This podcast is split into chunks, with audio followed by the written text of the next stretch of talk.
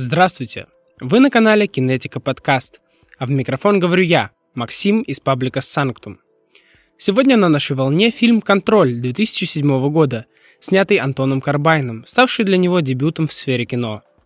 Но перед тем, как мы начнем более глубоко погружаться в черно-белую киноленту, короткое, но важное аудиосообщение –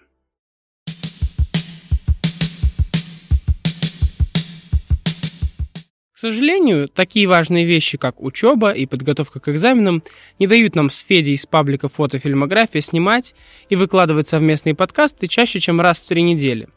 Но чтобы не оставлять вас без контента, мы решили, что такие соло-версии подкастов будут выходить с большей периодичностью и с упрощенным видеорядом. Но несмотря на то, что голос в таких подкастах будет звучать всего один, не забывайте, что над материалом для подкастов мы работаем вместе – так что проверяйте все ссылки, что мы оставляем в описании, и подписывайтесь на оба наши паблика. А теперь к делу.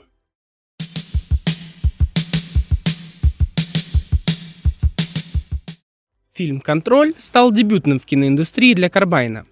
До этого он был известен как клипмейкер, видеограф и фотограф.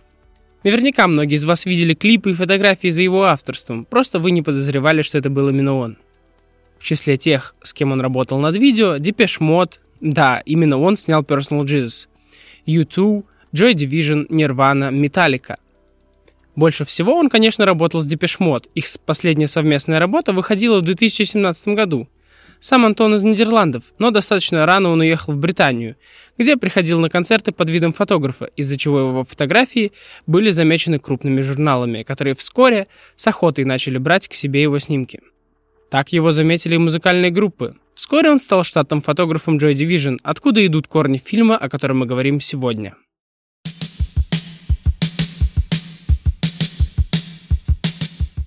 Сюжет контроля разворачивается вокруг фронтмена группы Joy Division Йена Кертиса.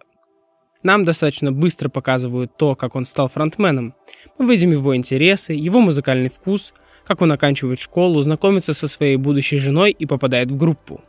В основу истории легли мемуары, написанные Деборой, вдовой Йена.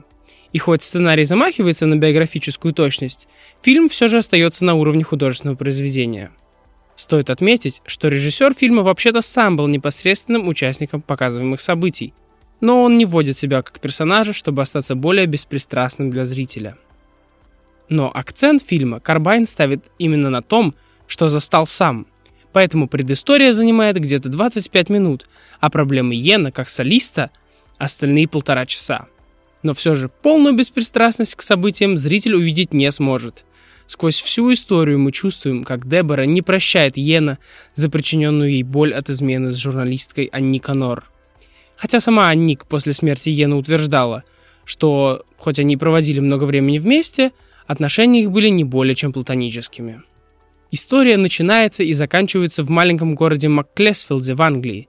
Иен, фанат гип-попа и группы Дорс, выпускаясь из школы со своими одноклассниками, ходит по домам престарелых людей под видом помощи, но на деле подростки воруют у них разные лекарства, с которыми потом они экспериментируют, видимо, вдохновившись опытом Олдоса Хаксли. Рубрика «Факт-чекинг».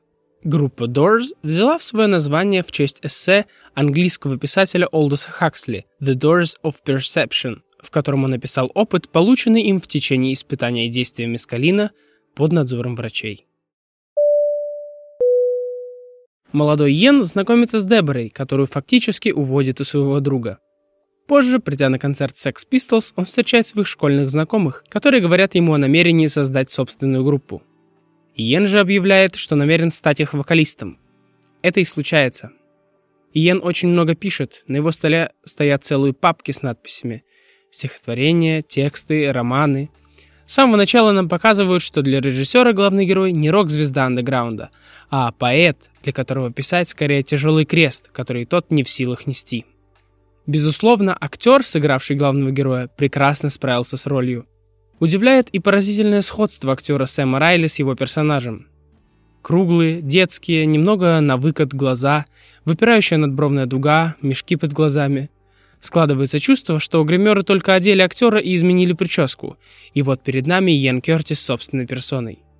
Райли не только очень точно передал гипнотизирующее поведение Йена во время концертов, которое напоминало эпилептический припадок еще с самого начала, но еще и исполнил все играющие в фильме песни, музыку для которых вновь сыграли еще живые участники бывшей Joy Division. Саундтрек фильма — это вообще отдельный разговор. Музыка подталкивает зрителя к тому, что его ждет дальше в фильме. Сюжет каждой из звучащей песни вторит происходящему, отражая, как сильно влияла на Йена его личная жизнь. Герой Кертиса появляется для нас как персонаж под музыку, развивается под нее и уходит под нее.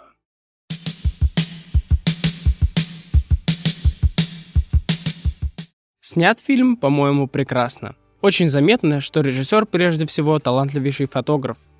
Черно-белая картинка, которая является отличительной чертой Карбайна, идеально выстроенные кадры.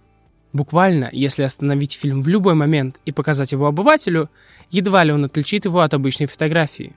Визуальный стиль Карбайна несет в себе не только эстетику, но еще и гигантскую метафору, покрывающую всю историю главного героя целиком. Жизнь Йена монохромна, либо черная, либо белая. иногда, как, собственно, и любая фотография, в кадре мы видим одновременно гнетущее черное пятно и ослепительно яркий белый свет – так и в жизни героя. Он может быть звездой новой сцены рока, подписать контракт с лейблом, выступить на ТВ, поехать в Америку с двухнедельным турне, но одновременно страдать от эпилепсии и неопределенности между семьей и любовницей. Иен живой, чувствующий, но еще слишком молодой человек, взваливший на себя то, что не может выдержать. Его поэзия, тексты для песен рождаются из его обычной бытовой жизни – так он наиболее точно описывает свое состояние в песне «She's Lost Control», главным героем которой является, безусловно, он сам. Режиссер понял героя. Самоубийство Йена в конце фильма не становится чем-то неожиданным. Карбайн дарит Йену посмертный подарок. Он дает ему уйти из жизни без лишних глаз.